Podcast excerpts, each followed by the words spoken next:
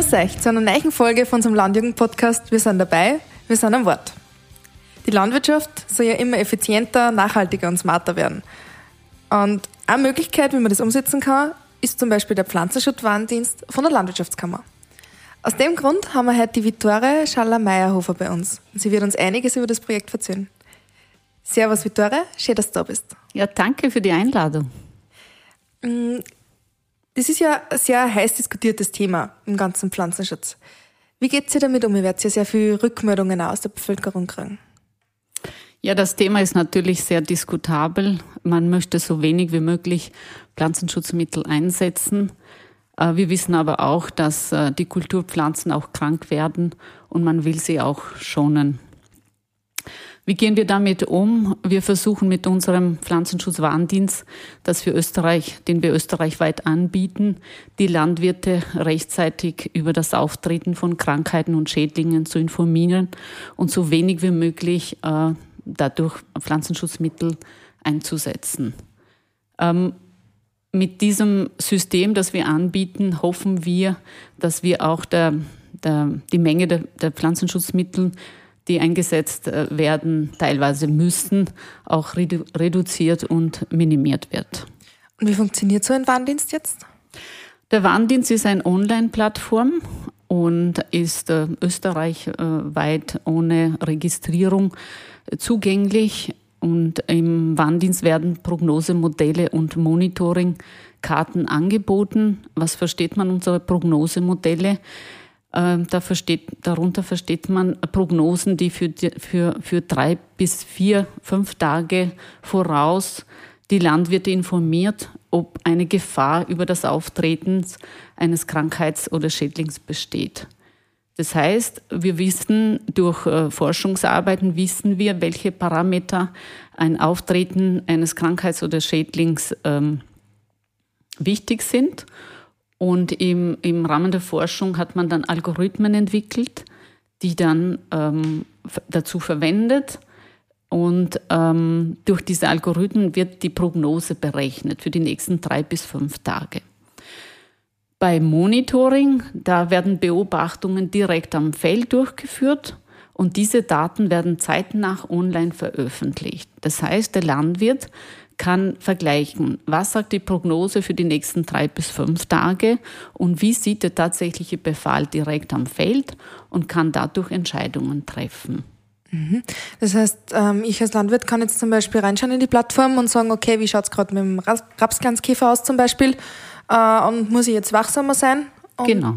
Okay. Das ist das Ziel eigentlich, dass mhm. man wachsam wird und dass man auch äh, nicht nur bei sich zu Hause, sondern wie sieht es in Nachbarfeldern auch aus. Wir wissen ja, dass Krankheiten und Schädlinge werden ja übertragen.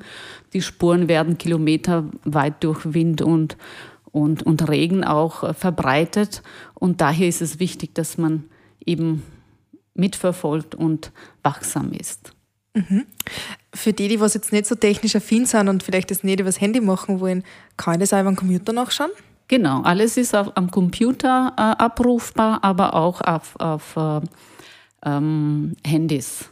Mhm. Das heißt, nicht nur am Computer, sondern alle Angebote können auch am Handy abgerufen werden. Mhm. Das geht ja sehr stark in das Thema Digitalisierung rein, ja. was ja eigentlich ein großes, großes Schlagwort ist für uns in der Landwirtschaft. Ähm, wie ist euch damit gegangen am Anfang? Ich meine, ihr habt ja die ganze Plattform aufbauen müssen, ihr habt ja die Prognosemodelle erstellen müssen. Richtig, also es steckt schon sehr viel Arbeit dahinter. Man braucht erstens gute Wetterdaten. Mhm. Das heißt, man braucht einen guten, vertrauten äh, Wetterdatenlieferant. Und das ist in diesem Fall die ZMG, mhm. die in Österreich anerkannt ist. Zusätzlich haben unsere Landwirtschaftskammern auch äh, eigene Wetterstationen, weil für bestimmte Prognosen sind auch, ist auch Blattnässe wichtig. Und daher verwenden unsere, unsere ähm, Leute oder Landwirte oder äh, Personen, die im Projekt äh, mitwirken, auch eigene Wetterstationen. Mhm. Und ähm, dann ist es wichtig auch, ähm, dass man ein dichteres Messnetz hat, dass so viel wie möglich Messpunkte gibt und ähm, dass man dann die dazu verwendet, dass die Prognose so, so gut äh, und so treffsicher wie möglich ist. Und wie viele solche Messpunkte gibt es jetzt ungefähr in Österreich? Das ist unterschiedlich. Also wir, wir haben, wenn man zusammenzählt, vielleicht über 2000 Messpunkte. Oh, Wahnsinn. Mhm. Ja, äh, je nachdem, je nach Sparte, weil wir haben ja Acker, Gemüse, Obst und äh, Wein und auch für die Biene. Und äh, wenn wir zum Beispiel im Sparte Acker nicht überall ähm, Wetterstationen haben, dann wird auch mit interpolierte Daten gearbeitet, damit auch für diese Regionen auch eine Prognose ähm, angeboten wird. Mhm. Der Job klingt sehr stark nach sehr viel Rechnen und Datenverarbeitung und irgendwelche Trends extrapolieren und suchen vor allem. Ähm, was genau hast du studiert oder was genau hast du für Ausbildung gemacht, dass du mit dem jetzt arbeiten kannst? Ja, also ich habe Landwirtschaft studiert an der Universität Pristina in Kosovo und an der Universität Boko habe ich mein Doktorat abgeschlossen am Institut für Pflanzenschutz. Das heißt, es war wichtig, jemand, der schon Fachwissen mitbringt und diese anderen Sachen habe ich eigentlich dann durch Interesse mir ergattert. Mhm. Das heißt, du hast das, die ganzen technischen Sachen ja. hast du selbst angeeignet. Genau, also äh, natürlich, ich mache das Ganze nicht alleine. Ich bin Projektleiterin, aber ich habe ein starkes Team hinter mir. Es sind die Landeskoordinatoren und Fachbereichkoordinatoren von äh, allen neuen Bundesländern, die da wahnsinnig und intensiv mitwirken und die dafür sorgen, dass wir ganz schön viele Fallenbetreuer für, für Monitorings ähm, in den Bundesländern haben, weil ohne Fallenbetreuer können wir dann auch keine, keine Daten liefern und keine Monitoringkarten. Wir haben derzeit für 64 Schaderreger bieten wir Prognosemodelle und Monitoringkarten an. Es sind 58 Monitoringkarten und 34 Prognosemodelle, die wir ähm, für Schaderreger, sei Pilze, ähm, Insekten, Bakterien und auch Viren anbieten. Mhm. Und das ist schon wirklich sehr viel. Und wenn man zusammenzählt, wie viele Fallenbetreuer da Österreich mitwirken, da komme ich wahrscheinlich auf 500 Leute, die da mit, mitwirken im Hintergrund. Und wie wird man jetzt Fallenbetreuer? Kann ich mich da einfach melden und sagen, ich mag eine Gelbschale aufstellen? Richtig, ja. Das funktioniert äh, unkompliziert, je nachdem, in welchem Bundesland man lebt. Dort gibt es den Fachbereichkoordinator oder den Kammerkoordinator, der für dieses Bundesland zuständig ist. Man kann ihn direkt kontaktieren und, und ihn informieren, dass ich für diese Kultur auch gerne mitmachen würde. Und dann wird man eingeschult, wie das Ganze funktioniert, wie, wie gut diese Person mit dem Schaderreger sie auskennt, weil beim Monitoring ist es wichtig, dass man den Erreger auch erkennt weil die Daten müssten ja sicher äh, sein, dass, dass die richtigen Daten auch gemeldet wurden. Und ähm, dann durch unser IT-Team bekommt man den Link, wo man dann sich registriert und ähm, dann die Daten bei der Auswertung äh, eintippt. Und wenn sie freigegeben werden, werden, erscheinen sie dann auch online auf der Karte. Und äh, wichtig ist zu erwähnen, dass äh, es heißt nicht nur Zahlen liefern, sondern wir für jede Schaderreger auch die Schadschwellen haben. Das heißt, die Monitoringkarten und auch die Prognosen sind mit nach ähm, Form eines Ampelsystems ähm, definiert. Das heißt, grün keine Gefahr, mhm. gelb und bis hin zu rot. Das heißt, bei rot sollte man dann schon Gegenmaßnahmen einsetzen oder wirklich sich mobilisieren. Mhm. Gibt es ja dann auch Empfehlungen, ob welche Maßnahmen man am besten schon in welcher Stufe setzt? Maßnahmen, wir wissen ja aus der Forschung, dass die besten Maßnahmen ist natürlich Saatgutauswahl, Fruchtfolge, mhm. ähm, Bodenbearbeitung mhm. und, und diese Sachen sind entscheidend. Wenn es um Pflanzenschutzmittelauswahl ähm, geht, äh, tun wir nicht unbedingt konkret an Pflanzenschutzmitteln empfehlen, sondern ähm, am liebsten ähm, verlinken wir dann die, die Datenbank der BAES, mhm. wo die, die, die Landwirte dann selbst entscheiden können, welche die beste ist. Oder sie kontaktieren unsere, unsere Fachexperten in den einzelnen Bundesländern und äh, besprechen mit denen dann das Thema. Mhm. Okay. Und du hast vorher erwähnt, dass ihr bereits 64 Schaderreger dabei habt in die Karten. Ist der langfristige Plan, dass man das jetzt noch ausbaut oder pendelt sich das ungefähr bei dem ein und mit dem, das tut es praktisch, ist ausreichend? Ja, also es wäre am besten wäre, dass die noch weniger werden als die 64, okay. aber das können wir leider nicht entscheiden. Es ist halt so, sobald ein Schaderreger zu einem Problem wird, mhm. und unsere äh, Landeskoordinatoren es an uns melden, weil die Rückmeldung dann von der Region, wo sie herkommen, ähm, deponiert wird, dann ähm, besprechen wir das, ob wir eben eine neue Monitoringkarte anbieten wollen, weil das da jetzt ein Thema geworden ist. Das war zum Beispiel bei Drahtwurm-Monitoring. Das war auch ein, ein großes österreichisches Problem. Und durch Gespräche haben wir dann zustande gebracht, dass wir jetzt auch ein Drahtwurm-Monitoring durchführen und die Ergebnisse zeitnah online veröffentlicht werden. Es war ein anderes Thema, war auch Mykotoxinbelastung vom mhm. Mais.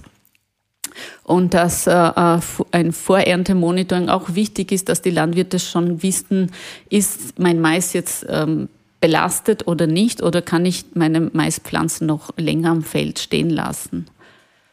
Und wie stark die Belastung ist, das ist entscheidend. Also wie stark die Belastung ist, könnt ihr auch im Vorhinein schon ungefähr ausrechnen und vorhersagen. Ja, es gibt, es kommt darauf an, vom Schaderreger und von Fragestellung. Bei Toxinbelastung müssen ja auch Laboranalysen gemacht werden. Das heißt, die Proben werden getrocknet, gedroschen und werden zur AGES geschickt. Wir mhm. kooperieren stark mit der AGES und dort passieren dann die Laboranalysen und dann sind die Ergebnisse, die erscheinen eigentlich ähm, durch ähm, Laboruntersuchungen. Mhm. PCR oder ELISA-Test, je nachdem. Okay, und ihr pflegt die Ergebnisse praktisch dann wieder in eure Karte ein und durch genau. das wird es nochmal genauer. Richtig, und, und der, okay. der, der, Landwirt oder der User sieht dann diese, diese Darstellung online der mhm. Ergebnisse. Okay. Und du hast jetzt schon vom Drahtwürmer geredet und Mykotoxinbelastungen. Welche Themen sind denn heuer besonders aktuell? Also welche Probleme, welche Schaderreger sind von großer Bedeutung? Ja, also bei Getreide natürlich sind die Blattkrankheiten von mhm. großer Bedeutung. Fusariosen sind sowieso, eher Fusariose ja. ist ja bekannt. Und ähm, bei Raps sind natürlich die Schädlinge, spielen eine große Rolle. Dann im Wein- und Obstbau haben wir ähm, Schädlinge, sind ein, ein, ein, großes Problem. Dann haben wir für Apfelschorf und Feuerbrand auch Prognose. Im Weinbau ist die Kirschessigfliege, die amerikanische Repzikade, der Traubenwickler mhm. oder ähm, eben äh, Mehltau und ja. Mhm. Okay.